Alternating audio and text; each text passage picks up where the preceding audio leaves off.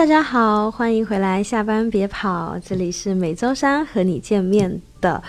亚楠，还有舒大义、张可拉。对，然后呢，呃，我们有很多话题呢，其实来自于就是我们的群里面。今天的话题和之前预告的一样，就是说我们上次推荐了一些书，然后很多人说，哎呀，看不进书。那我们想说，当然看书还最好最好的方法，但是呢，我们今天也推荐一些其他的，我们认为有用的，就是获取信息和知识的那个途径给大家。然后这一期，所以我们的标题就叫“不爱看书怎么办”。然后呢，如果你想来入我们的群。呃，欢迎你加我的微信二八三三零七六五五二八三三零七六五五，然后呢会把你拉到我们的群里面。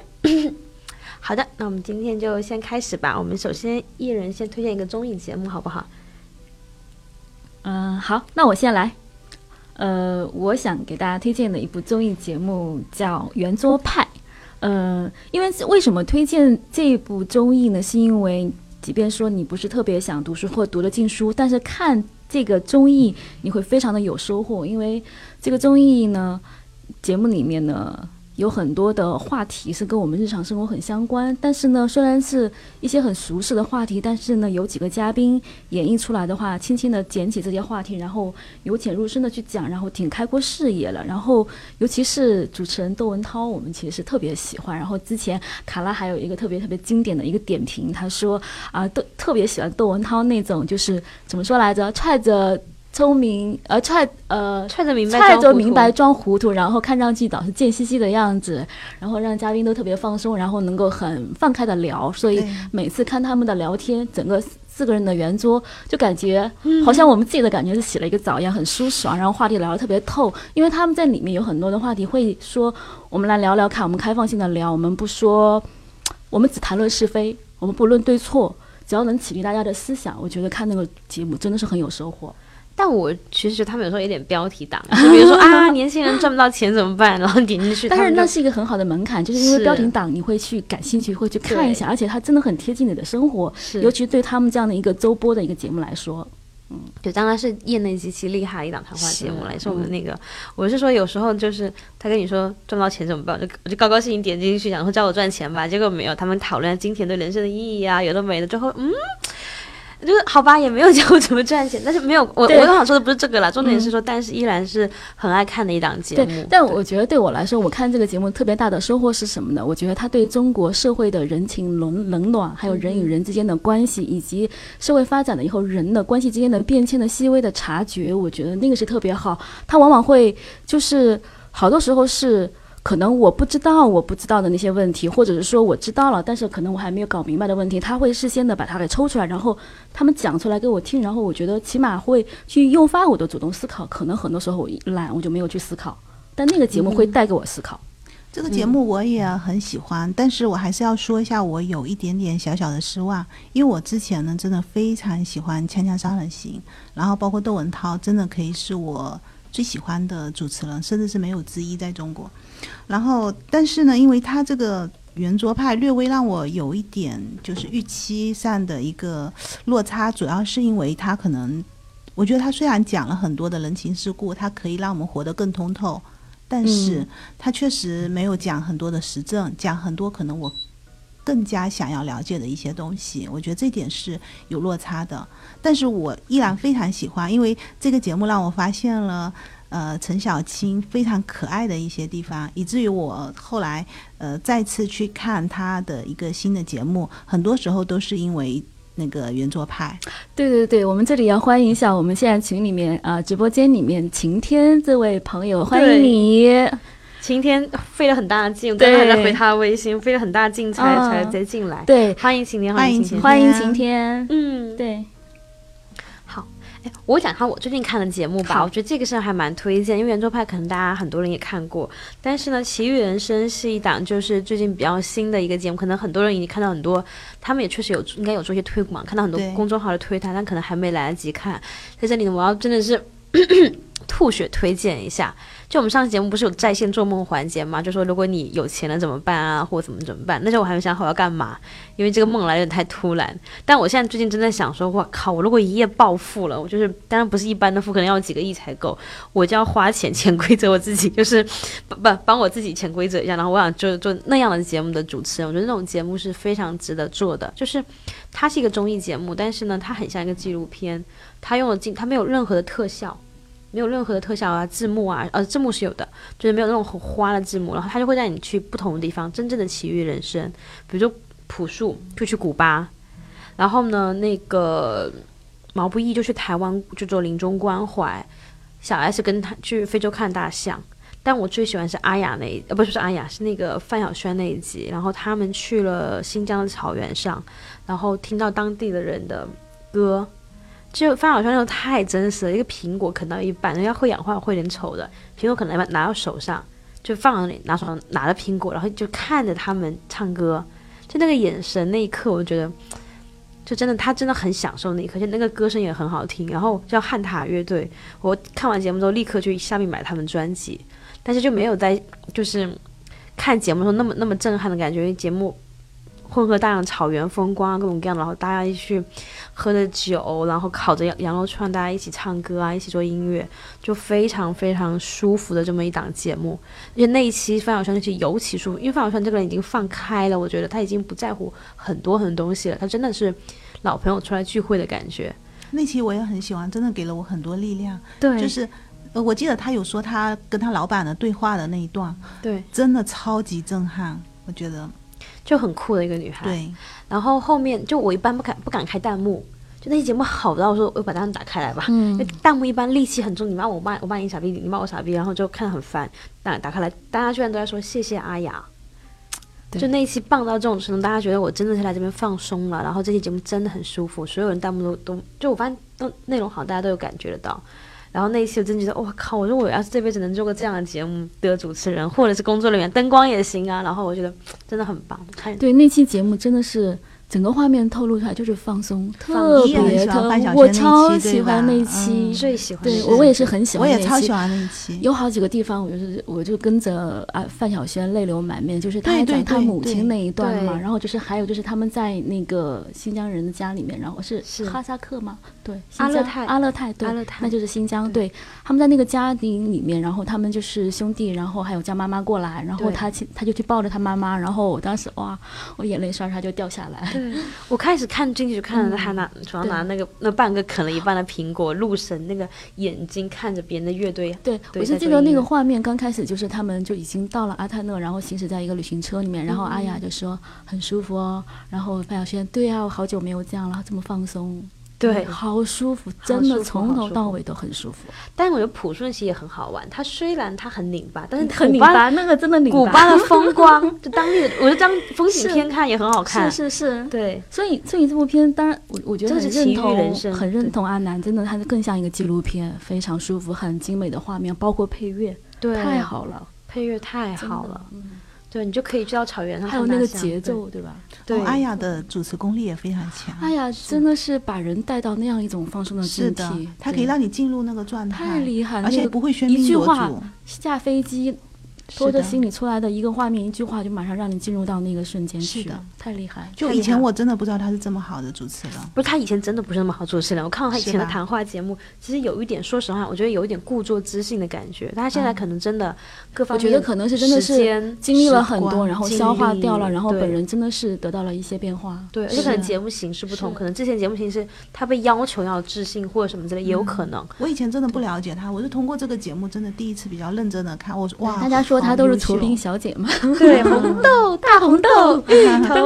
对，然后就反正就真的很好，然后觉得应该要赚钱，然后要去旅行，做这样的旅行，实在做不了这样旅行，看这样的旅行也行。但其实这这部节目好像相对而言更火，是因为李诞那一期，对吧？对，李诞那期其实也很有意思，其实也还不错，因为李小牧在里面很真实，我倒觉得李小牧那段精彩，李小牧精彩，那个真的精彩。对，呃，可是我们顺便提要一下，李小牧是在日本混了很多年，一个华人，从夜总会开始做起来的，还曾经还被人殴打，然后。后面一步步做，然后开始出书当作家，然后呢回流到圆桌派当嘉宾。对，现在开始从政。嗯，很很屌的一个人，五十多岁了，然后租了一个呃，离过六次婚，就是他的典型标签，租了个小房子，然后觉得自己特别快乐，对，吗？他有做音频节目对，在某一个音频的平台。哦。对。啊，好的。好的，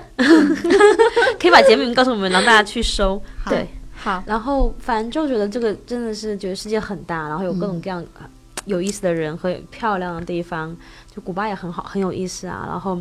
我真的改变我的旅行观，以前我觉得我就要去进城看一看，因 为然后现在我觉得，哎，如果你能去到古巴啊，去到一些奇奇怪怪的地方，然后也很棒。对，哎，这样的旅游节目我也想做呀。真的，我们现在什么时候可以暴富啊？集资去买彩票吧。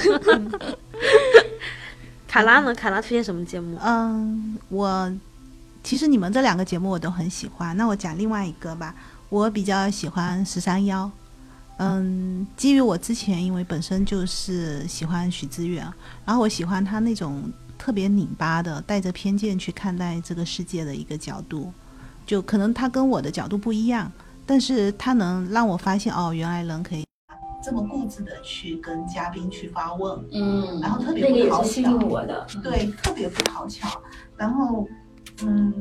但是呢，我觉得他请的嘉宾都很特别，就是嗯那个，比如说有很多那种他请的大多都是自我信念非常强大，有非常强大的自我信念系统的这样一些人。嗯然后呢，他们会很淡定的，根本就不按套路出牌。嗯，然后因为可能有一些很固执的偏见和这些呃有有强大自我信念的人，他们之间会有很严重的这样一个撞击，嗯。所以会让我能够看到完全很多不同角度的这样一种看待世界，然后它也能激发出我自己对某些事情的一些新的想法，所以我觉得比较有意思。比如说，呃，十三幺有有一季的第一期是马东的，然后还有几期、嗯。有两期，我记得他剪了两期是关于那个蔡澜的，都非常有意啊思。，对对，我对记得我这两期我都有看。我其实我们节目还为了十三幺不是专门录过一期嫁人王小川，对，就是因为那期节目其实给我们但是你知道这期节目最近我又回顾了一遍，真的觉得太精彩。精彩是吗？嗯真的，我是觉得说，而且你知道我还干过什么变态的事情，就是我把他的那个就是提问挨个列出来，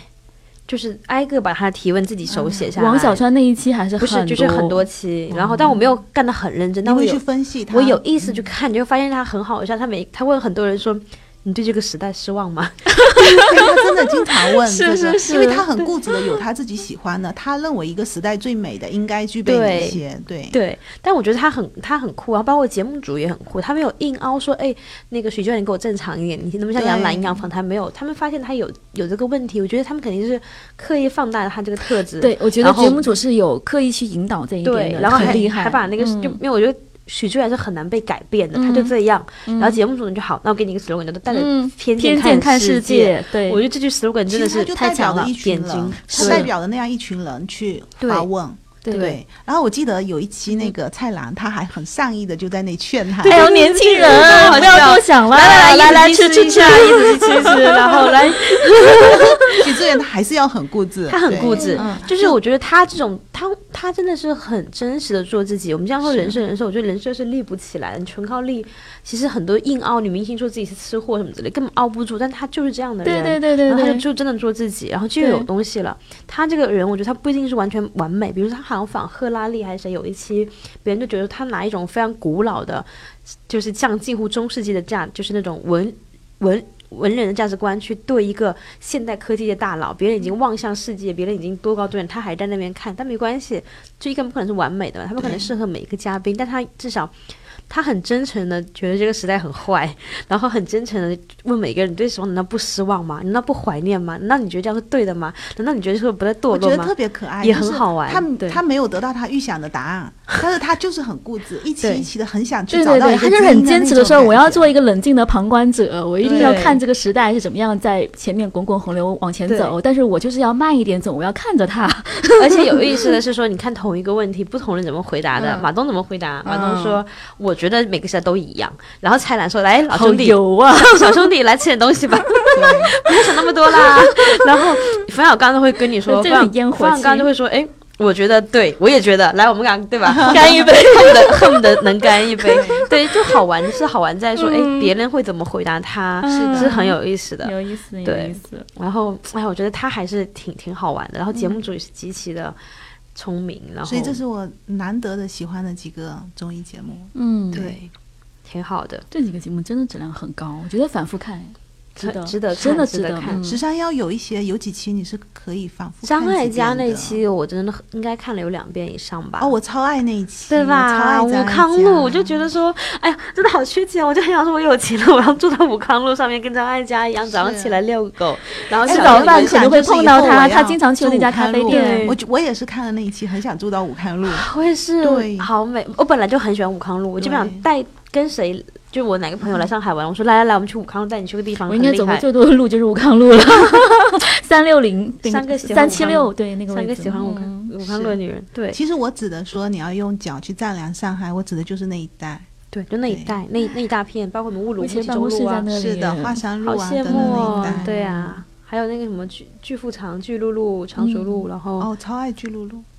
富民路，对这一大片都很棒。对，那我最喜欢最喜欢还是武康路，而且我记得张艾嘉在那期还讲说，六十岁他觉得自己还很还年轻，跑起来。。对。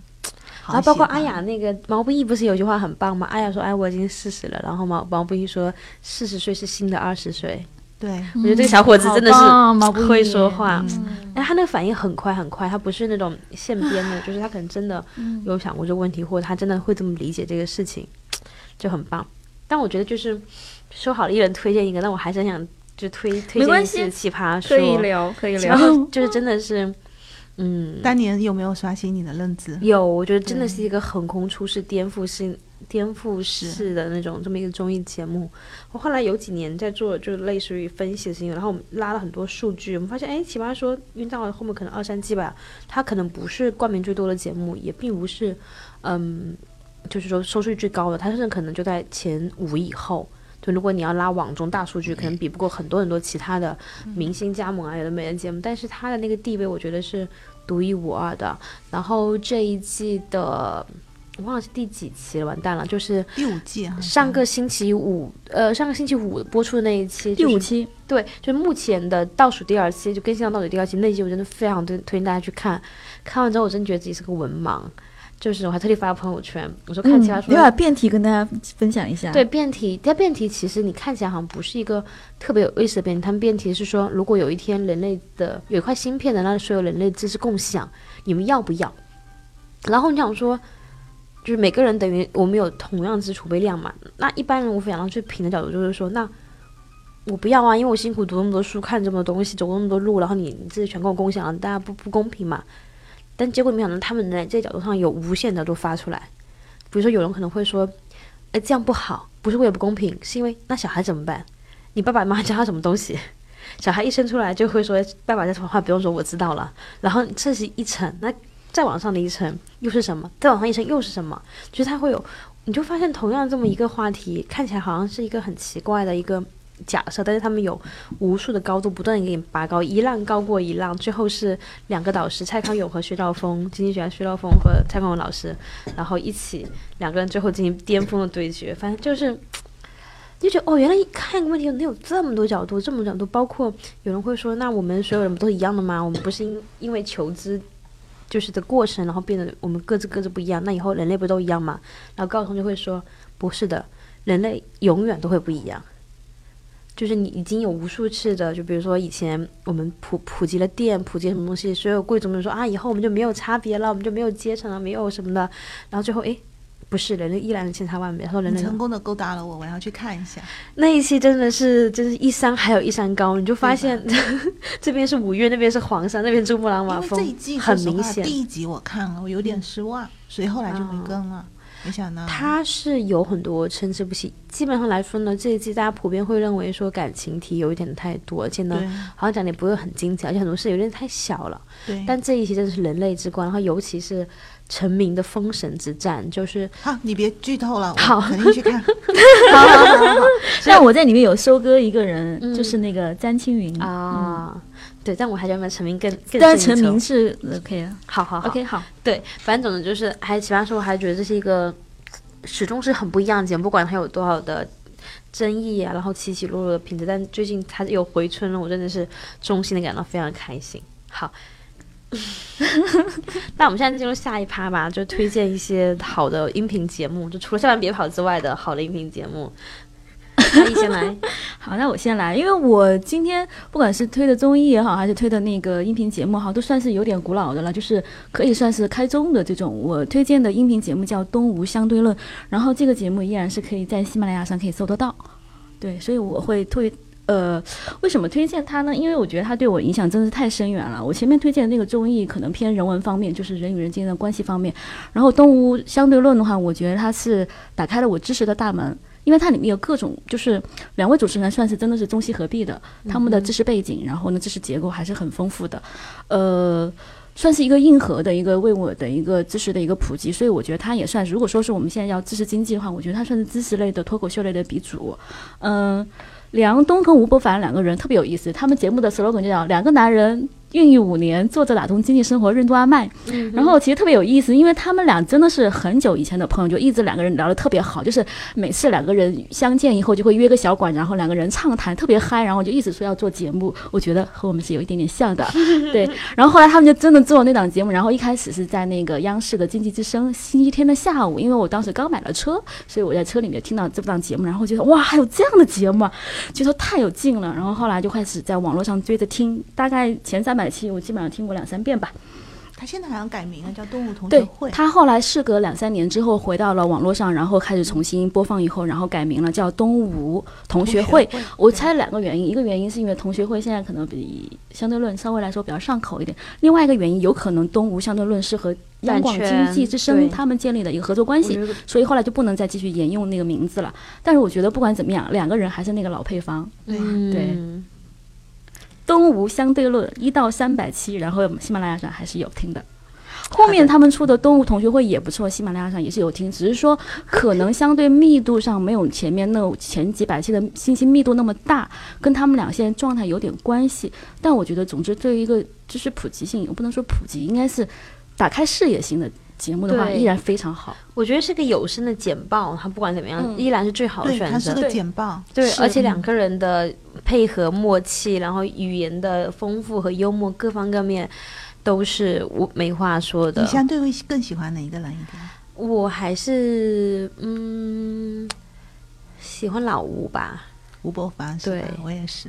我觉得可能大部分人是这样，但是我想说他俩。在我心里其实不分伯仲，就梁冬很有趣，然后笑声很魔性。我记得当年我听那个节目的时候，当时的那个节目组还做了一个那个。征集大家的那个民意民意信息，说有人投诉到那个央广里面去了，说梁东的笑笑声太恐怖了，然后影响收听的感受。然后说我们来那个投个票吧，大家觉得说梁东的笑声可以保留，然后老怎么怎么样，然后不保留怎么样？然后结果发现百分之九十五的听众说还是要保留梁东的笑声，因为确实是带来很多快乐。我觉得哎，这点我认同。说真的，他们两个的配合一定要有这样的一挥一谐的这种状态才好。嗯，我在那边插播一个小小的信息点，不叫知识点，因为我记得不太清楚。嗯，你说我突然想起来以前的那个，呃，就是每天听见吴晓波，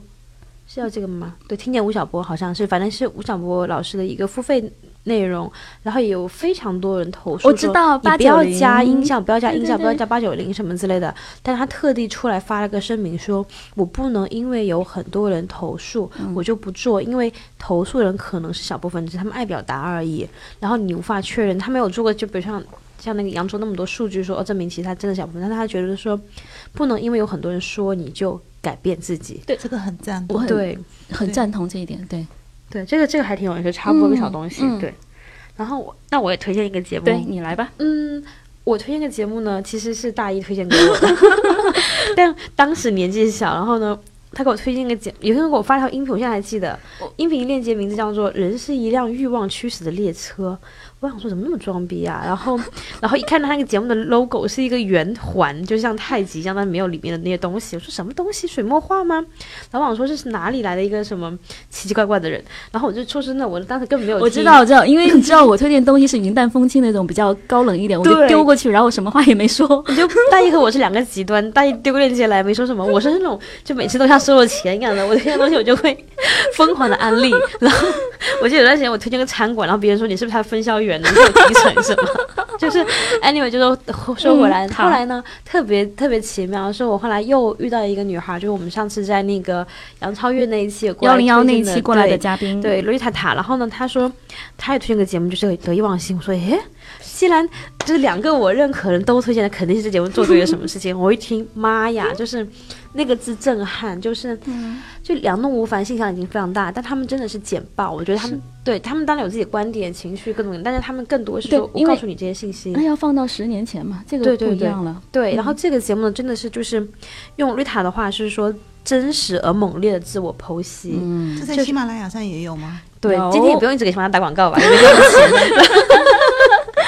对，然后对，当然有有有有有，喜马拉雅有可以听得到。然后就是很神奇，这个男生是投行出来，反正就是那种最聪明的人，好像什么。哈佛 MBA 之类还是什么斯坦福忘了，就是啊、哦，斯坦福好像是他另外一个嘉宾。总之就是你能想到最好的背景，一切的东西，然后出来创业，反正各种也算是不知道财务自由了没，反正比一般人还是肯定要自由一些的这么一个人。但是呢，他同时又常年在接受心理咨询，就你就发现一个标准的社会精英，并且他很很懂心理学，加在一起就是感性与理性，然后金钱与各种，他就会真的就是认认真真的跟你讲说，哎，为什么名校出来的人有傻逼？为什么？嗯，就是说。很多人聪明的人也会干傻事儿，对，就是他真的会分析还有跟你讲什么叫做概率，对吧？我记得有一期讲数学之美，讲的特别有意思。还有一期讲的是什么是学生思维，嗯，对，然后他就会认真跟你分析所有所有东西，就是你想知道的，然后包括什么样什么怎么样才能快乐，然后怎么样去面对我们的欲望，然后怎么样去面对很多东西，他真的是真诚猛烈的自我剖析，然后。但那个节目也很可怕，一聊都是一个多小时、两个小时，经常三四个小时。但好像那一期，但是就很就很厉害那个节目，然后他的境界就是境一个境界很高，而且他会说一般人不会说的话，嗯，这个是很难得的。一般可能他懂，就是所谓的精英们，他懂很多东西，他知道，他不说不告诉你。所以这节目其实我记得有一期我们录节目，我还跟大爷卡拉说过，我说我们也要认认真真，我们也要怎么样，我们也要把我们就是最最最最深的一些。就是真的经过自己多少年的一些心得体会拿出来，因为我真的很受益于得意忘形这个节目。就一般我说你也说不出来他到底教你什么东西，但是大我推大家可以听一下，那我非常有意思我。觉得当时我听这个节目，我第一次的感受是他的节目的。呃，他每期的节目前面都会有一价值主张嘛，就会念一遍、口播一遍。然后他说，得意忘形是一个主张追求个体自由与探寻真理的媒体计划。我们见证了第一次工业革命以来科技对人类社会的极大推动与注意，但也意识到资本主义社会与市场经济不可避免地催生了消费文化，剥夺了个人自由，并窃取了大众时间。其实他是反消费主义的。对对他自己是一个做商业研究的人，就特别有意思这一点。对嗯，他每次念这一大段，我都觉得妈呀，怎么那么拗口？但是他 事实上，但是他很好的这段话是很能进入到对他的那个整个播客宗旨，对，而且他播客里面的嘉宾其实每一期都非常精彩，精彩精精彩，真的精彩。说真的，张小雨很有才华，但是呢，他单口的时候呢，就会稍显枯燥一点点。他每次和嘉宾之间互动，就会有一些火花出来。然后对，我们要告诉张小雨老师，你的单口不要超过三十分钟。张老师应该听不见了，还难过。对，哎，我刚看到有一位人关注我们，感谢那个电子信息、电子发烧友成自动化啊啊！谢谢这位朋友。对，因为我离的地方比较远，看不清啊，不好意思。好，对，然后所以这个节目真的是认认真真的吐血推荐一遍，就是非常震撼和不一样的一档节目。对，它完全不是那种非常制式化的说给你个片头，给你个片尾，一个中插，然后呃我们节目 slogan 什么不是，它就是呃一些真的是很厉害的人真实而猛烈的自我剖析。对，这个真的很棒。对，有好几期非常精彩的番外，我觉得那几期番外是很精华的。嗯，对好，那我说一下我的很 喜欢的一个节目是小说。嗯，因为听高晓松呢用那种非常闲谈轻松的方式，然后聊他远方和眼前的苟且，我觉得感觉很特别。其实 我知道小说里有很多知识点未必是全对的，嗯、尤其是我周围一些可能在美国常年生活过的人，他们会说高晓松说美国的很多期节目里有很多的瑕疵，但我觉得这些并不重要。嗯，因为首先高晓松我本身非常非常的喜欢，因为他写了很多就是当年就包括现在，可能在特定的瞬间，依然可以让我瞬间热泪盈眶的很多的那种美妙的旋律。然后这是主要的一个，因为这个节目真的，其实说实话，真的太大众了。然后 他那种很轻松、很闲谈，就是让我觉得他好像根本都没有任何脚本，就在那里自己嗯信口的说，就特别像老朋友之间在那里聊天是没有脚本的，这种感觉让我。会觉得很愉悦，我我不知道事实情况怎么样啊，但是你就会觉得很像是，我知道，就很像是你你在嗯大学的时候是有一个非常有意思的呃教授，然后你去他家里玩，你跟他聊天，然后他坐在那里跟你讲这个世界。那种感觉，而且这个节目你确实能获得很多的谈资，他确实讲了很多我不知道的东西，因为那些东西可能不会通过传统的教科书怎么样告诉你。比如说，我觉得他很早，好像是第一期的时候讲古代青楼的，然后但是真的特别震撼，对，特别是他中间的很多的评论以及他自己的那种向往，各种就他把他自己很多的感受很真实的带进去，然后。还有就是最近那个他邀马伯庸过来讲长安，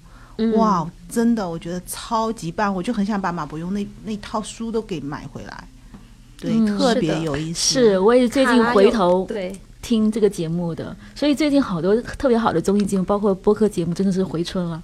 非常精彩，真的是很幸福。哎，我插播一个段子，不是段子，是真事儿，就是我跟自己有个奇怪小约定，就是那是那时候跟大一入完读书那一期以后，我其实真的很难过，就是录之前我就发现我最近没看书了，所以不你不盘点不知道，一盘点发现我有在看，但是没有什么书是影响到我的。然后后来我就立了个 flag，我说我这两个月一定要每周看一本书。然后呢，我就把我的 iPad 放在公司。我说我只有中午去健身房的时候才允许自己看综艺。结果那一天，因为《奇遇人生》太好看了，然后我就跑步机上走了九十分钟，后来站都站不起来。非常好，就你习惯性的就在那一直走是吗？就因为太好看了，再看一集。但我跟自己约定好，我只在跑步机上，就不要浪费时间，跑步机上才能看综艺节目。对，但但你知道吗？我最近星期天哦，我就是爬起来以后，我就开始忙不迭似的收拾家里面，因为我要把家务做完以后，我赶紧我要开始看综艺了，太多要等着我看。你想想，就是《妻子浪漫旅行》、《幸福三重奏》、《心动的信号》，其实我觉得我们经常分享好看的。然后我在家里面看《野生厨房》，然后《风味人间》。然后深入人心，一本好书 太累了，每天要每个周末要看一大堆。哎，一本好书也很好看，嗯，很很精彩的节目。哎，我很喜欢赵立新，对对对，超有名。所以就真的是很忙很忙，根本排。我每天中午去拿拿拿那个 iPad 就很幸福，然后说天哪，今天发谁的牌子呢？啊，还有吐槽吐槽大会也开始更新了 啊，对，吐槽大会最近也是精彩不得了，排不过来，对。对，哎，我们说回小说，报个小料，就是刚卡拉说他感觉很自然，就报他是有没有脚本，他真的没有，因为我其实是跟做节目相关的工作，然后呢，一般来说大家其实都会有脚本，包括我们自己下班别跑，其实我们都会写个大纲。说实话，就是你不然干讲嘛，深讲嘛，很难的。然后我想说，哎，这谁他妈给他写的稿这么厉害？然后他就干讲。对，然后我想说，谁给他写的稿太太牛逼了，那么自然，那么流畅。后来呢，我认识了一个之前他们团队的人，然后我说，哎，团队怎么分工的？啊？他说，哦，谁谁谁是比如生活助理，然后我和谁谁谁是做宣传的。然后说说说说完之后，我说哎，等等，做内容，说啊，做内容没有做内容的人呢？我说哪尼？就高晓松自己做内容，现场做内容，太厉害了。就是跟他做内容配合的人，只有视频网站，比如说爱奇艺或或者是那个优酷视频的视频网站的人跟。配合他做内容，他真的自己深讲，而且他不需要提词器。就近几年可能稍微确实是各方面年纪或者是工作方面需要点提词器，但是他提词器也是那种很大的，比如说什么淞沪事件或什么什么的，没有那种很细很细的，就类似于 PPT 那种几个点。对，几个点，他以前是根本不需要他张口就讲。所以我真的觉得说很多东西你真的不能强求，不能说我要自信或者我要潇洒或者什么，没有办法，你是这样人就这样，不是就不是。就看你有多少积累和有多少货，对他肚子里货太多太可怕了。然后那个视频网站团队就跟他一直跳，比如说他去了爱奇艺，他们跟爱奇艺，然后就他只要服服务好优酷，他又去优酷，对，服务好那个就行了。他们好像做进帮他就想要选题，比如说，哎，我发现最近可能，嗯，那个讲国家讲太多了，我们讲讲古代的东西，好像收视率开始下降了或什么之类的，帮他讲大方向，但都是他自己。然后呢，他就先放开讲，讲完之后呢。呃，如果就是后面他高晓松老师自己有一些好朋友，就是做研究的，我这反正也报不是坏料，是好事嘛，对吧？做研究老师，然后呢会帮他看，就学校里面学者帮他看，哎，有没有一些什么可能需要帮你核实的？确实有的话，我们就补录。因为我其实很少看小说，小说我都是靠听的，然后我现在会听到音质有明显的不同。哦，对对对，对，我不知道补录的时候他们是画面会不同吗，还是怎么着？我不知道，反正就是他现在会补录。就明显会不同对，就是像出书一样，会有几道工序，他自己可能会查一下，还有谁帮他，我具体有点忘了，其他工具帮他帮他核查，然后可能会有一些重要学者说，哎，你在这可能帮你补点东西啊，我觉得推荐你看这本书，我们这我我忘了，反正大概就是说会有一些核实和补的东西，反正就特别好。我觉得高中真厉害啊！然后我觉得他的厉害点就是他这种口语化，这种就是张口就来的那种感觉，这种东西是你学不来的。我记得有个朋友特别好笑，我一文朋友文艺青年就特别喜欢迷恋许知远，然后呢，他就很徐志远还没有做十三幺，做的是单独的那个节目嘛，他特别喜欢徐志远《靡靡之音》，他就说高晓松跟出租车司机一样，就是，但是你你也侧面说明他确实非常极其有自己的语言风格，真的。我们上一期的节目嘉宾也是叫小松的女孩嘛，跟我们说你们跟跟高晓松一样啊，你们就不刚说人话接地气啊。我想说，我也想啊，哪有那么简单？就那么一个高晓松，太厉害太厉害了。我记得有一期我听他那个讲荷兰，本来是正儿八经隶隶属别人的那个历史啊、王朝啊，我们都他说哎，荷兰的地方，就是他那个语气好像那个是他们三舅叔三叔公，就是干嘛出事儿一样。那个我好像听笑了，就极少数有人能把知识点讲那么的轻松，一点不用花脑子。就有的音频，我是早上起来，我是说，哎，我要学习，趁我趁我还清醒。我一般是中，就是中午看综艺，早上起来听音频嘛。我一般都听什么薛兆丰啊，就北大经济学课啊，或者是什么产品思维，或者是呃，就哪怕两动无反，对我来说也是需要花脑子的嘛。就当我有体力的时候，我就会听一些我觉得好，趁现在清醒，开始刷牙洗脸，然后怎么晾衣服，我就听一点有知识性东西。刚好说是我每次累了的时候，说，哎，那今天听个小说吧，就会哈哈笑，但是你同时还是有新知识点，有知识点，嗯，真的是。我是特别喜欢他风格。我记得他讲那个拿破仑的时候，他讲那个时代的人嘛，就说他们老是经常乱伦啊，宫廷里各种上流社会怎么样。然后他说，好像大家很羡慕那个时代，都很香艳。然后他就用一种那种特别搞笑的口气，他说那绝对不是香艳，那是臭艳。然后抨击了那个时候的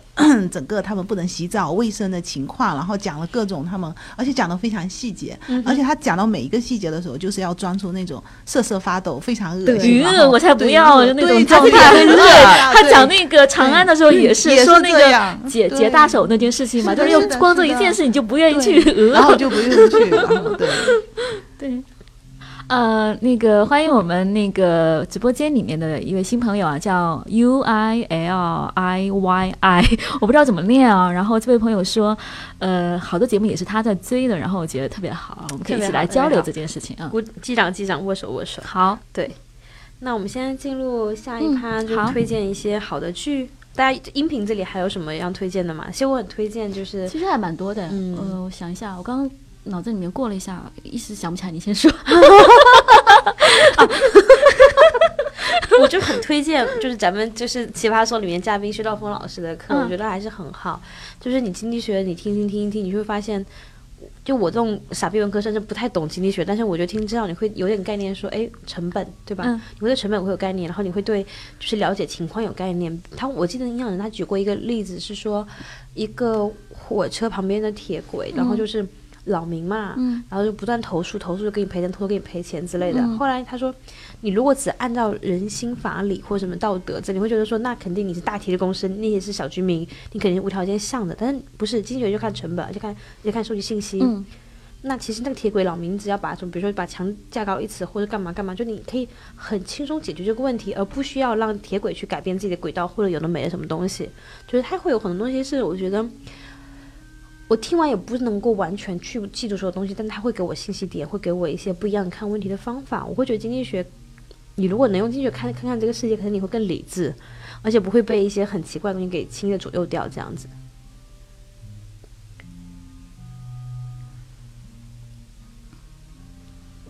哦，B 哥榜同学说他推荐逻辑思维，逻辑思维我也很喜欢。第一个榜同学，你是从二零零八年穿越过来的吗？好呀，让我们进入。哎，那个你们还有音频推荐吗？嗯，音频的话，有一个可能是跟工作相关的，有个逆向东的管理学，啊这个也给我比较大的启发。然后还有一个是湖畔的三板斧，啊我觉得也是很值得职场的人去了解一下。虽然讲的可能是管管理的东西，但我觉得其实每一个职场的人都需要了解。对，嗯哼，这可能跟娱乐娱乐性就会差一点，嗯但确实你可以在上班的路上可以听一些，脑袋比较清醒的时候可以听一些对对对，我都会趁清醒的时候对。听一些能我现在一般回家的路上我会听一些娱乐的，上班的路上会听一些知识类的。对，嗯差不多差不多。嗯然后，而且，而且我觉得还有个方法，我最近不是就是在大一的刺激下开始看书了嘛，然后我就发现，比如说我最近看《万历十五年》嘛，嗯因为我看书是在晚上睡觉前看书，睡前都很困，你知道吗？像打了哈欠，然后把自己眼皮撑开开始看，我就会配合就喜马拉雅里面《万历十五年》的音频开始配合听，比如我看书看第一遍，可能有的信点我漏掉了，那音频一看书你可以一目十行、一目八行嘛，你可能会不小心漏掉东西，但一听音频发现，哎。哦，还讲这个呀，嗯我就会一边看一边听，一边听一边看，一边看一边听，然后反反复复的，就是多重的去去对对，去巩这种固我的个这种学习效果是很好的，就调动你的眼睛和你的耳朵。对，然后比如说我同时看那本书，然后比如说那部分我看过了，我就会重新回头去听它，嗯就是重新再来一遍，或者是嗯。我可能还没看到，我现在太困，但是我又要洗衣服啊、晾衣服啊、干嘛干家务，会走神，会我就会跳掉，对我就会嗯。提前给自己剧透，我就会开听一听，听完嗯再看，看完再听都有，反正配合着来一换葫芦啊，就哇好爽啊！就是还是很很推荐大家看书啊，嗯就是嗯。我这段时间最大的感受就是我重新开始看书之后，发现妈呀，单位时间利用率可以这么高，嗯。就我我也是用大家给我推荐那个叫潮汐的 A P P，就可以听到一些什么风声啊、雨声啊，然后什么竹林啊，然你后海浪荐给我。对，然后那 A P P，然后它会给你像订番茄钟一样，给你二十五分钟或者什么，你可以自己设置倒计时，嗯然后我就跟自己说，你争点气吧，长点心吧。而且。它更厉害的是，它嗯。会控制你，就是你不能使用这个手机，你忍不住会打开别的界面，对。它马上会提醒你，你快点回来我您这次的你在潮汐时间会失败，对，它有这样模式，它会冥想、嗯。专注和睡眠，还有呼吸，对 对，而且呼吸、对呼吸是最近新出来的，对，然后我就会觉得说，我跟告诉自己说，二十五分钟都不行吗？二十五分钟而已哦。你设定了以后，你是看一些娱乐类的书，还是看就看就看正经书要看走脑的正经书正经书然后我就会忍不住说，我说我天哪，这么多信息点，这么多信息点，哇，这么爽。然后就是我会经常会觉得说，哎，才二十五分钟吗？怎么怎么怎么闹钟还没对对对？然后，因为 刚刚其实刚刚有说我这边要推荐什么音频，其实我刚刚断片了。其实我想推荐的其实也是薛兆丰的那个经济学，这个也是阿南跟我推荐的。哎，我们这边那个优里一，那个是说你们是不是在偷窥我的生活？我也在用这个 A P P。对对对，就是是的，我们真的是不是一家人不进一家门呐、就是这个 A P P 真的很好用，也推荐给大家，叫潮汐，就是那个潮呃潮水的那个潮水的潮，然后，哎呀，我们直播间终于是前所未有的热闹啊！真的是，还有人说终于赶上了直播，对。然后还有人说坚持的很好啊，你们那么晚了，对我们就是货真价实的下班别跑，就是下班了就开始录节目，把我们的业余时间都贡献了出来。以前我们还要剪节目的时候更辛苦，其实录完之后还要剪，然后就是一小一小的剪，剪完就整个一周的那个一周的那个业余时间基本上都在这个节目上面。对，哎，说到哪里去了？对，就觉得还是看推荐大家看书，看书真的是很快。不过我们如果有一些好的音频啊，然后有声书啊，都都是蛮好的。嗯。嗯。啊，大一刚刚对，刚刚说那个薛薛兆丰的那个经济学的那个课，然后我去听了一下，就这个课，因为对我来说这是非常陌生的一个领域。然后薛老师，哎，我在我心里面，我突然觉得形象好高大，就是我觉得我我最多就是个幺八六的机器，然后我觉得它它不只是双核，它可能是四核在驱动，我觉得太恐怖了。就是听他的音频课，我我比方说我是晚上回去听，我觉得我们完全没有办法吸收进一滴的东西进去，因为这一天我太累了，我脑空间已经被用光了，被榨干了。真的是要一大早起来听他的东西，而且他会带着你的大脑去高速的运转。我觉得那节目真的是不错。嗯，嗯，好，真的很好推荐这个。对，好，那我们进入美剧的部分。哎，不一定美剧，就大家有没有什么电视剧啊、电影是可以推荐的？也觉得是有信息量的。我上次推荐的那个《希望温泉》，然后有朋友跟我说他在看，啊我，觉得很开心。好，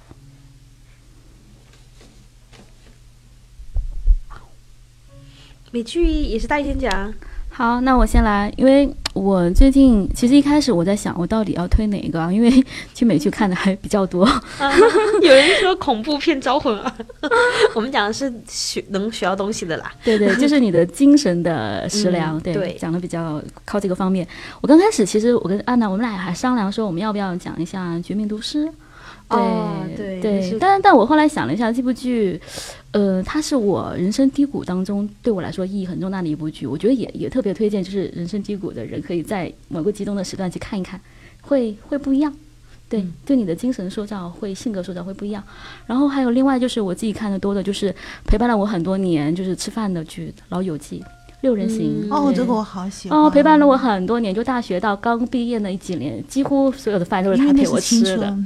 好喜欢那个友谊，就到现在都会叨念。有天晚上，我跟安南，我们录完节目很晚回家，到我家已经快十二点了，然后我家楼下的咖啡厅还开着，然后里面灯火通明，然后点了小蜡烛，然后我就拍了一张照片发给安南，我说你看多好，还开着。然后安南说特别喜欢这种夜晚了，对还开着咖啡厅的那种感觉。我说是啊，我说六人行的那里面，他们每次都是晚上一起聚在那个中央咖啡厅的那个画面，我到现在都觉得那是我最向往的一种生活方式啊你知道吗？。有的时候我真真假假我都分不清，因为我嗯特别喜欢那个绿秋，我喜欢啊导致那个大帅哥跟他离婚的时候，我就特别讨厌那大帅哥，好几年。嗯，对，我就特别讨厌他，所以我就说我可能真的是把对那部剧的喜欢带入到里面了对嗯真实生活里。对本来就是天界，对真的是那部剧，你们都不看《欲望都市》吗？其实我看啊《欲望都市》是我最近要入坑的一部哎，但是我觉得我错过了那个年超纪的时候。我跟你说，《欲望都市》我看两遍应该有。嗯你在那个年纪，你会真的超喜欢。但我现在这个年纪也 OK 啊 OK 的，OK 的，OK 的，OK 的。嗯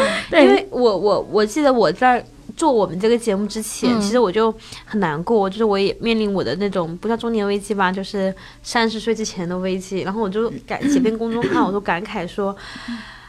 我都快要三十岁了，我根本没有活成欲望都市里的样子，因为我觉得城里面的城里人就是你进入就是都市里的女女性应该像欲望都市那样的。就后来我就遇到你们了，也不是遇到，就是说开始就遇到我们两个穿高跟鞋的女人，对对对对对，然后开始去给自己去争取一个，我觉得应该是要更有生活，或者要更有有有朋友，要有有那个，就我啊，好喜欢《欲望都市》，就哎，你刚才说了，他碰到两个我们穿，你我讲一个小插曲啊，嗯也可以跟观众朋友分享一下。阿南真的是不太穿高跟鞋，我记得他有一次从北京回来，然后他跟我说，他跟我推荐一个鞋子特别好，可以走一两个小时，走一整天。然后我当时没有打击他，我心里默默的说，任何高跟鞋我都可以走一整天。对我后来公号里也写过，我说就是遇到两个穿穿的很好看高跟鞋走入我生命的人，对我还没说我要推荐的剧呢。我最近是回归到一些生活化，就是很家庭的东西里面去。我最近喜欢的剧是《少年谢尔顿》，它是《生活大爆炸》的衍生剧。就是讲那个肖尔等谢尔多的少年时期的故事，所以它其实完全是讲的是他家家庭里面的生活。呃，我觉得这部剧给我最大的收获是一个小孩儿，他有着大人或者是说甚至比大人更加有天赋的一个智力水平，但是呢，很多人说啊，是吧？追对，超萌，小孩儿软萌软萌的，就是那种看上去香香的那种感觉的小孩儿，好喜欢。对，一看着他就觉得是香香嫩嫩的。然后呢，但是少年维特烦恼，不是不是是软萌的、温暖的、有质感的、有年代感的。这位叫刀对刀 play，然后它 KPK 里面说万圣节那集好温馨，哦，是吗？哎，就而且是一个很聪明的孩子，很聪明的孩子，而且他的家里面的每个家庭成员都是非常有爱的，又是很平等的。然后在里面其实能学到挺多，就是家庭里面的一些小事件的处理啊，包括小情感啊和小情绪的处理。我觉得我是学到蛮多东西，而且我会因为这个去重新审视我的家庭生活，我觉得给我带来的价值感还是蛮多的。哇，我一定要带我女儿去看这个。好喜欢这部剧，就是一个少年天才是如何被养出来的，是对吗？哦我没看这部剧，但我大概知道他讲什么的，真好。好了，我觉得我这个剧就不要剧透了。本来我还想举例子说第一集、第二集里面讲了什么的，但是我觉得不要剧透，我们一起看。好，好好好，要看要看要看，又被又被大一种草了一次。我想推荐的也是一个家庭的，就是，嗯，因为坦白说我，我家庭是有一点破碎，就小就小学我爸妈都问我说你要跟爸爸跟妈妈，所以我真的是，我我到了很大到大学读研的时候已经那么大了，然后我看到爸妈就是难得没有吵架或冷战，在一起修灯泡。我都想哭，你知道吗？就觉得天哪，如果能一直这样多好。所以我也没有很大奢求，他们只要两个人能是在一起做一件事情就很好。然后，但我很多很多就是对家庭的想向往、家庭观，就是一个家应该什么样，真的是来自于美剧，就 真的是，然后就是就是爱呀、性也来自于就是《欲望都市》《九阳主妇》，然后家庭就来就是真的是，然后我就。尤其推荐推荐的就是就是我们的生活，包括什么就是摩登家庭我都有看，然后但我特别推荐《This Is Us》我们的生活，我之前也有引用过啊。有人说最喜欢是摩登家庭前三季最对对对，摩登家庭我也非常非常喜欢，还强行拉我老公跟我一起看，结果未果，我老公陪我看了整整的七季的《绝望主妇》，然后就是摩登家庭他可能终于看不下去了，但是但是那个《This Is Us》我觉得是。在我心中，可能要打分的话，会比《摩登家庭》还要更高一点点。嗯，因为尤其尤其第一季的第一集，真的是绝对是电影的语言，就是它的那个精度、精巧度，然后每个人的信息点太太好了，而且我觉得很治愈的，很多东西很治愈。一个是他们三个小孩儿，嗯，然后三主三个主角是来自于家庭的三个小孩儿，然后家庭太好太好了，真的是完美的爸爸和妈妈，然后让你长大，然后但是。他们依然有自己的问题，就他们会，就是在三十六岁这个年纪，然后有很多他们自己的就是青春期的阴影要克服。嗯，就是有人可能是暴食，然后有人可能是一直想要得到父亲的肯定和关爱，然后有人可能是压力过大。就是就我发现，就是有一集，就我第一次嚎啕大哭，我记得是呃一个兄弟向他另外兄弟说，我最近嗯。就想打电话说说我有事跟你聊，后来说哎算了吧，然后结果那个人发现他里情绪里面很细微的区别，然后就说嗯你怎么了？然后就来关心他，对，然后还有人推荐《冰与火之歌》，好的好的，就很多神剧对一直在追，嗯。对。是，然后我就说我的第三，反正我觉得那个是我觉得看过最好的一个那个家庭剧吧，然后就会觉得说。我感觉我要准备好纸巾来看这部剧，已经种炸泪机，炸泪机，种草了，真的，非常的就是两个他们，因为他们爸爸和妈妈都是在不好的家长大的，爸爸的爸爸的爸爸是酗酒打人的，我打不打人忘了，然后那个妈妈的妈妈是那种强迫症，就各种对你很挑剔，然后管你的所有一切，让你压力很大那种。但是两个不完美家庭出来的小孩，然后建立了一个就是真的，我觉得没有任何。没毛病的人们就他们尽很大大的力气给小孩子最好的东西，就是关爱，然后所有的。嗯，对每个人的关心，然后家庭的那种温暖，然后一家人在一起，他们有很多确定是，就是有很多很多的传统。每年圣诞节要干什么，然后什么节要干什么，然后每个周周末，为什么我还没哭，你们俩为什么两个？就是因为他原生家庭不好，反而他会更虔诚的去生活，非常虔诚的再去经营他们的家庭，保护他们的孩子。因为这节目他跟我推荐过，然后我后来也去看了几集。你看了几集对不对？你知道我的那个点？我知道，我知道那个点。我嚎啕大哭，就是因为那两个兄弟刚没讲完，就两个兄弟。然后一个人安慰另外一个人是说什么来着？我有点忘了。说，嗯，我真的忘了。就是说，大概说爸爸妈妈，嗯，你是什么样的小孩什么之类，我不太记得。就当时很很震撼，说，哦，原来一个那么好的父亲是可以在他去世十几年之后，他依然能够保护到他的孩子们的。就他那种爱，就那种爱是能够，就他已经种在他心里，对，种在他心里。就是我觉得这才是家庭，然后基因的延续，所有一切的那个。的的意义在，就是我会一直保护着你，那种那种感觉特别棒，然后真的是炸裂基本级，然后对，然后我会觉得，哎，其实最完美，我们下一期要讲原生家庭啊，可以顺便预告一下。但我会觉得说，这么完美家庭里面，其实小孩会会有各种各样的问题，这是这个还有另一种反向的治愈，就是我以前不敢生孩子，就觉得说。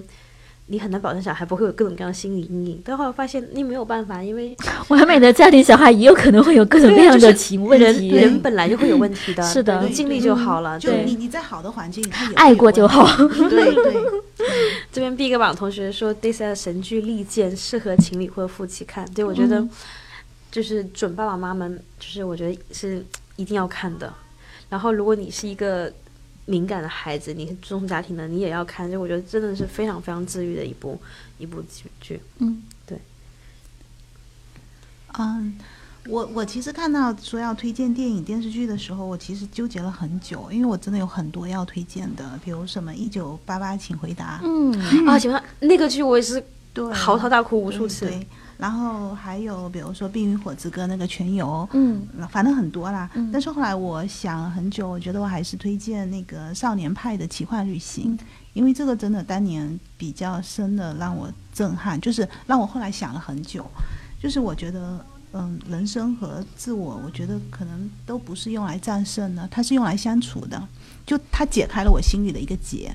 就是因为主角的名字是派嘛，然后我觉得那个剧本其实写的特别好，它就像一个圆一样的。其实你你你从开始出发，然后最后你又回到了原点，然后你感觉它在海上漂流，其实它也是一种回归。特别是最后的那个画面特别震撼我，最后那个老虎瘦骨嶙峋的那个老虎，它走上岸的时候是头也不回的，就停了一下，然后就走进那个丛林。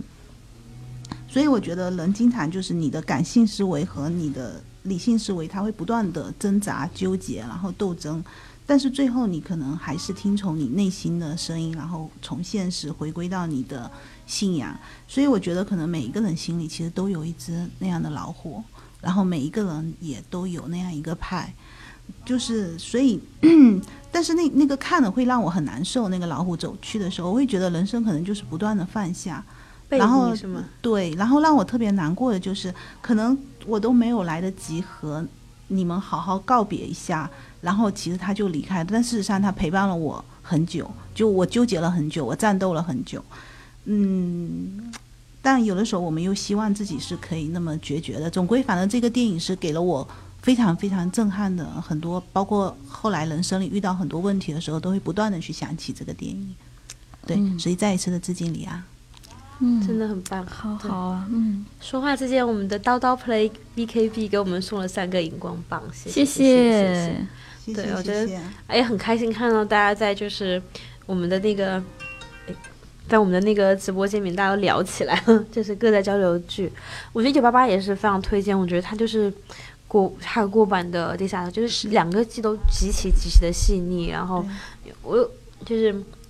我有一次看你就把它截图都看哭，因为我就想起当时看那部剧的剧情里面，就是家庭父亲的爱，然后包括他有多细的细节，就是妈妈在拿那个手在抠那个化妆品的瓶子，抠完之后倒一倒拍一拍，就是、哎，对的，他有很多。对，就是他刚好他那九八八刚好是我们可能我们的九九几年，就是我们比较毕竟还晚晚一点，就是那个刚刚嗯。开始富起来，第一次开始吃到鸡排，第一次开始喝咖啡，咖啡馆怎么进去，然后是。呃，这家人稍微有钱一点点，但没有那么有钱，家人稍微穷一点，然后我们就互相换换菜。可能有时候我可以能煮了一个什么鱼，然后呢，我给端给你，然后你回回我两个玉瞬间让你回到你小时候的那种街坊街坊邻居家的那街坊邻里，然后父母的爱，包括有个姐姐出嫁，然后她给她爸爸一双鞋，我真的看哭的。然后她鞋大了，她爸爸就什么没说，往这里垫了很多那个鞋往垫了很多纸巾，然后就说：“哎、嗯这女这鞋真好，谢谢女儿，真棒。”然后其实大人他什么也没说，然后女儿给他写了封信说：“其实我一直都知道，每次爸爸叫我的时候，就是在说。”关心我，每次爸爸干嘛干嘛，就是在爱我，但我装作不知道，我真的是个很糟糕的女儿。就反正太细腻了，两两个剧都非常非常细腻。然后，但我还是更推荐《This Is Us》，就是说不上来，就是可能就把它纯怀旧，然后就是你会觉得那种青春，但是那个《This Is Us》其实大家都在成长进行中。嗯然后，嗯，就我觉得很治愈，是原来人到三十六岁依然可以跟自己的那个童年阴影、青春期阴影去去坦坦白，然后去做抗争，然后去变成更好的自己。然后我我我发现哦，原来大人可以不一定是要大人，嗯，你也可以有自己的一些 bug、一些伤，然后然后你可以不断的去回溯，然后兄弟姐妹之间的互相帮助啊什么的，然后家庭的爱各种各样都在那个第三层里面，我觉得特别特别好，再推荐一遍。哎呀，啊，还有人推荐《琅琊榜》，对，《琅琊榜》也是啊，《琅琊榜》我们的国产里面也有几部比较不错的对，《琅琊榜》《大染坊嗯，对，嗯，我感觉我可能看了还》，是黎明之前，对，黎明之前也不错。是吧？啊。好的，好，那我们差不多其实也把我们最推荐的几个东西都分享给大家了，然后最后要总结一下我们各自是怎么样去吸收信息的啊，或者是获得一些知识点啊什么的？和卡拉先说，好，我先说，嗯、我我获得知识点，因为我我我我现在工作比较忙，说实话，就是业余的时间基本上我可能都和我的家人在相处，不太看这些东西。那我 其实我觉得能够获得信息有一个非常好的途径，可以通过面试。嗯哼，对，因为你你可以和不同专业领域优秀的人沟通，而且他很想进入你的公司，他真的会把他所有的经验、所有的知识点都来跟你分享，所以这是一个非常好的，可以获得非常真实信息的这样一个。只要你自己会注意去提问，嗯然后你你会不断的揪出很多细节去追问，你真的是可以获得很多好的知识。然后还有一个就是，我会比较喜欢去看一些非常火的一些呃公号或者是一些非常非常火的文章的一些评论，我会把它全部看完。对我觉得这个可以让我能够获得很多不同的观点。对，然后还有一个就是我会听喜马拉雅和得到上面的一些知识付费的内容。嗯然后还有樊登读书会啊，什么类似这样的，就特别在上下班路上听，还是可以获得很多的信息的。嗯嗯当然，我最后还是要推荐大家去看书，因为看书 看书能够带给我内心更多的平静。哪怕看一些很很很早以前你就看过了，比如《傲慢和偏见》，它它永我会一直不断的跟大家推荐这本书。我怀疑我老了，可能唯一能看的一本书，可能就是这本书。它它在每个阶段，然后会给你带来非常多的养分，不管你对待人生、对待工作、对对待一切。对。所以我会把这本书推荐给所有人。我我我我对我特别认同卡拉说那个，就是我其实看名著啊，算名著类，我其实看的特别晚，我大学以后才开始看的。我大概看了一两本以后，发现哇，这是什么物种，好神奇！它为什么是直接的把一些观念和植入到我大脑里面去？好奇怪那个编码方式。我到现在我随便拎起一本名著出来看，我就觉得和看一般的书的感受是不一样的。我说不上来哪里不一样，但真的是很不一样，就对你的心灵的理。的影响是超级不一样的，嗯呃，就说一下，就是呃，阿兰刚才提的这个问题，对吧？说你是怎么获取信息以及吸收信息，对吧？其实我我获取信息，我有一个搜索大法，就是我觉得我搜索功力，我自己觉得是一级棒的一个人。就是我遇到一个问题，或者我想解决一个问题，或者说我想了解一个问题的话，我会展开我啊三十六三百六十度的搜索能力，就是可能我会运用的。除了基础的一些网络的搜索方法以外，还有很多的一些很局限化的，比方说针对微信怎么搜索，我专门有做过研究；然后针对微博怎么搜索，我专门做过研究；然后针对豆瓣怎么搜、知乎怎么搜，我都有专门的去研究一下，怎么样搜可以搜到更好，或者搜到更精准的东西。然后第二一个呢，针对搜索的东西以后，我会梳理一下，就是什么人，我会很快的铆到这个这个领域的。知识边界，然后去找准那个知识领域里面的人，可能去找那个领域里面的 top 五，尤其是他在一线做过，然后之后又自己呃建立过某些东西或者树立了某些东西的那种人，然后去 follow 他，看他到底有微博、微信哪里有，只要有去 follow 他，跟一段时间，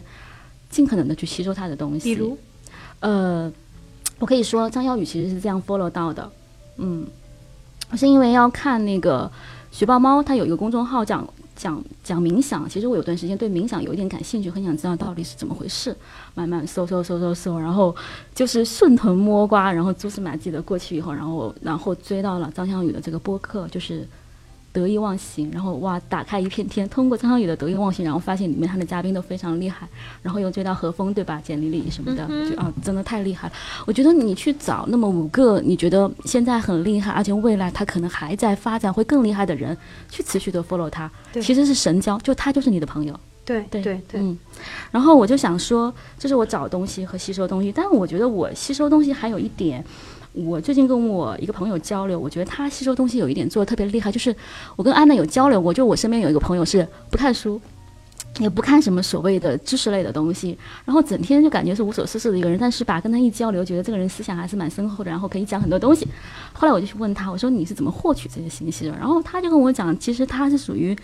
呃，观察力特别强的那种人，或者是说他是很容易清晰的在一些日常的生活场景里面去 get 到非常多的零零总总的信息，但他厉害在于说，他可以把我今天获得的信息跟我过往的信息连接在一起，然后进行交叠，自己去处理，会得出一些趋势性的判断，然后他之后再会去观察，去验证他的判断，他自己等于是建立了自己的一个处理信息的一个中枢。所以我觉得关键在于吸收了，就是关键在于你去利用很多的时间，你去想它，你去消化它，然后和它。它和你之前的一些信息建立一些连接，然后自己去预判一些未来的东西，然后去建立一个对自己来说更有用的一个主动的一个信息的生产的一个过程。我觉得这个对吸吸吸收东西来说很有效。然后另外更有效，我觉得应该是说出来，对吧？写出来。啊，这个阿南后面你的那个方法是什么？对我其实一样的，就是嗯。因为我记得那时候看杂志，然后看到说鹦鹉史航他说了一句话，印象很深。他说：“嗯，我记，他们别人问他说你怎么会记那么多书里的内容？他说我很简单，我就是说一遍。嗯，沈航说我就说一遍。然后我说哦，这方法那么好用，我也用。就是我什么东西，我如果有什么新知了，比如说我出差了，要什么，我立刻跟我团队讲说，哎，我就遇到什么事情。”一方面呢，你也是挣了一个手语箱，你可以告诉别人一些你自己的东西。另外一方面是你说完之后，你的印象是跟你完全没有做任何加工，对，信息加工里边是完全不一样。所以我就会很喜欢讲话，就这个话痨本痨。其实有时候我说我要讲给别人听的嘛？也是，但我也是讲给自己听的。说实话，自己重新梳理，对自己重新去把它再加工一遍。所以这个我觉得是是很好的方法。然后刚刚其实大爷我就很想说，就是。我也会就是固定 follow 几个人，但我可能是更更更粗浅一点。我知道大家会看看一些看得很深，但如果理过别人的博客里面的博客里面的经典的文章，然后都没看，给我看一个很长的单子，然后文章的标题，然后背后的链接。但我我我就更我就更浮躁一点，我看的是微博。但是呢，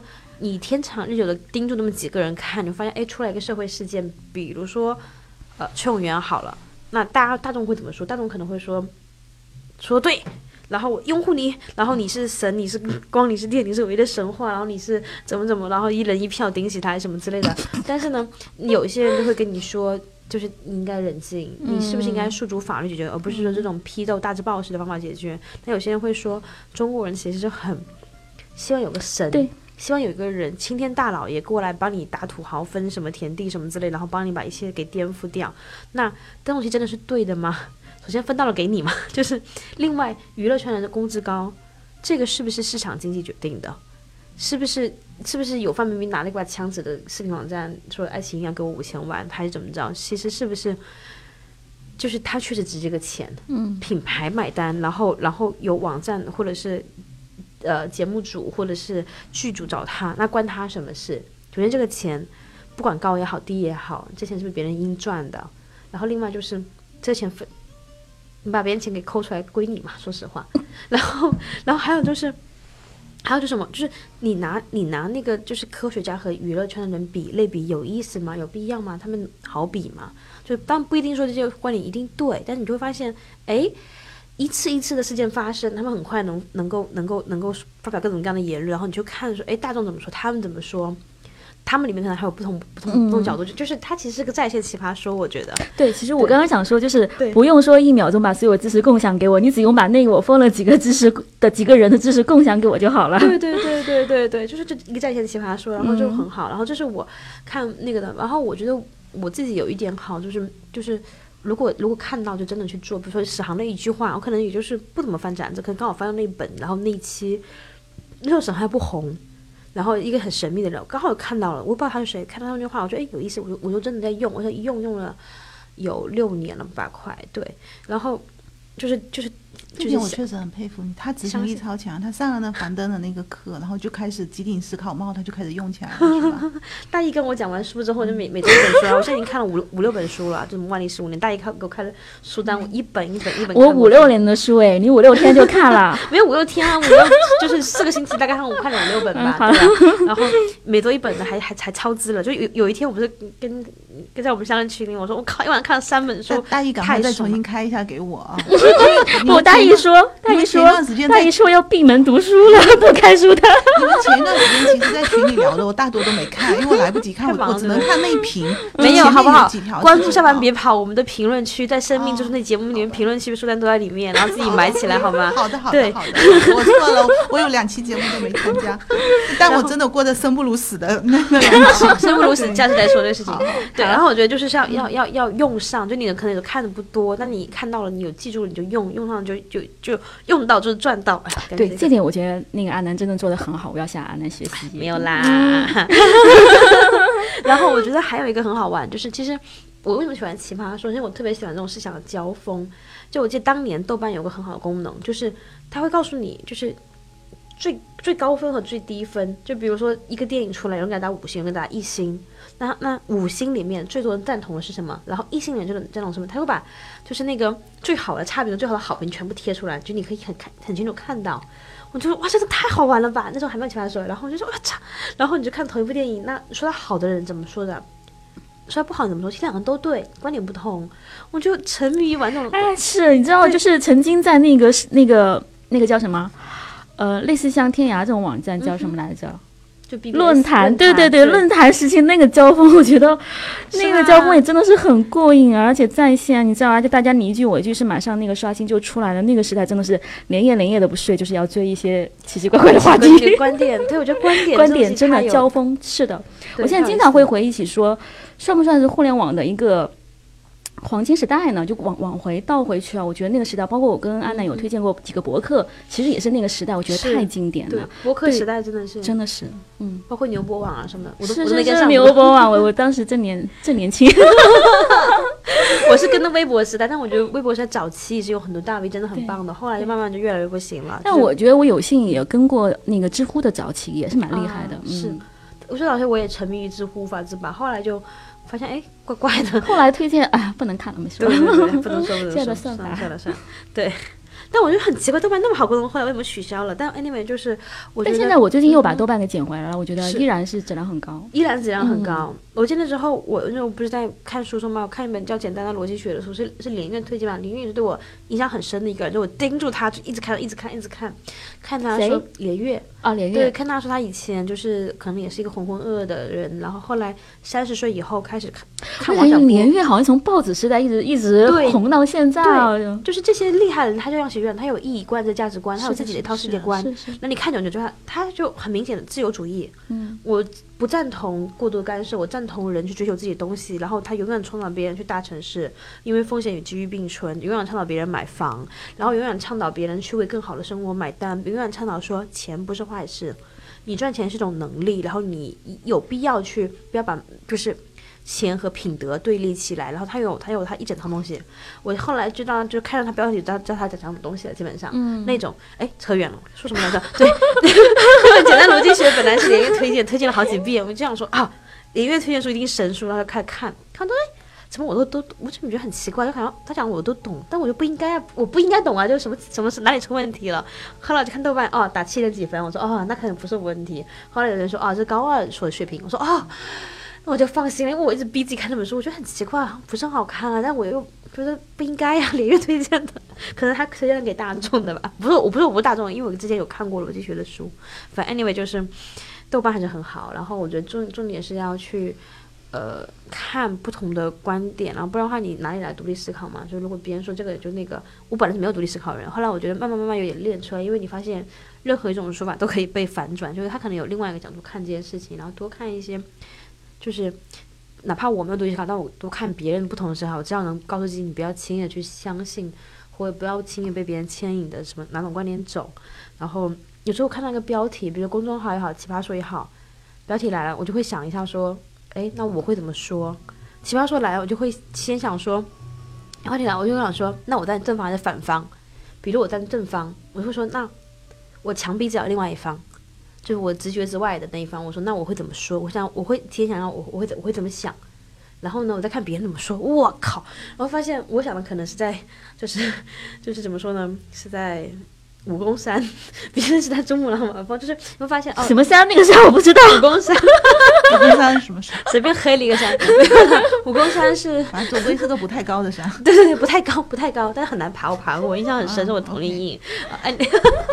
扯远了，就是你会发现，童年阴影还有其中这一趴。对，就你自己想的可能是这样的，然后别人哦还能这样讲，还能那样讲，就我觉得很对的观点，别人还可以这么反驳，就是这些东西是很好玩，就我觉得是比较锻炼人，虽然不知道锻炼来干嘛用了，反正就是还挺，我觉得还挺有意思的，是一些我自己小方法吧。对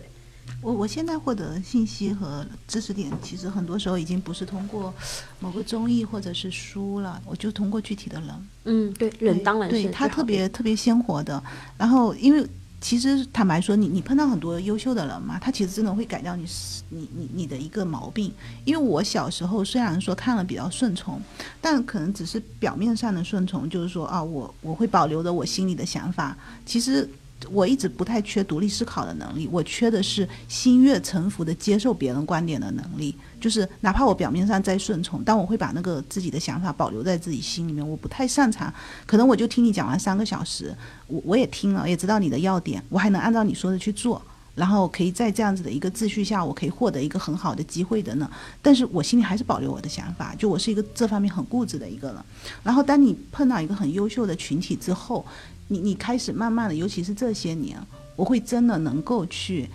站在对方的立场上去，他那个观点是真的能够给我养分了，让我去优化我自己的想法。就这个时候，所以我后来慢慢的有点理解，为什么大家会说，哎，你到了某一个年纪你会不惑，你到了某某一个年纪你你会怎么样？就慢慢的会了解到古人的。有一些东西的，就好像慢慢能悟到一些东西了。所以，我觉得就是说，你要跟很多不同的人、不同家庭背景、不同教育背景、来自不同环境的人，他可能对同样的事情，你会真的静下心来去听他们，听到他们的东西了。对，然后那种东西是真的能够让提升我的认知，因为你你你会去想他背后的一些原因，他为什么这样看。对，我记得以前刚刚进互联网行业转行的时候，那时候可能忘了，我不知道说了没有，我不记得了。就是我当时给自己的任务是每周找一个人吃饭，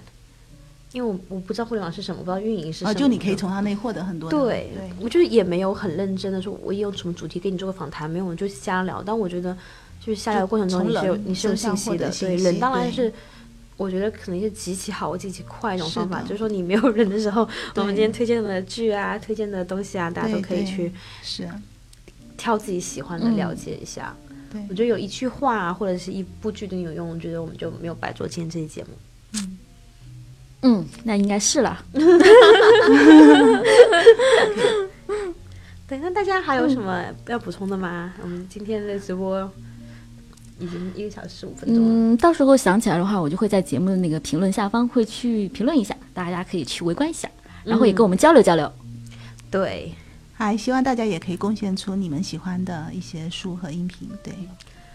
真的，而且我们最近几期节目都没有评论区都没有评论，我不知道为什么，好难过。那大家怎么不爱我们了吗？然后就是希望大家可以评论大家积。极的来评论哦。对，而且我们的书单呐、我们自己的单，我们都会放到评论区里面。然后，如果你愿意进群跟我们聊的话呢，我们你可以加我的微信二八三三零七六五五二八三三零七六五五，然后呢，可以把它拉到我们的群里面。那好，那我们今天先这样，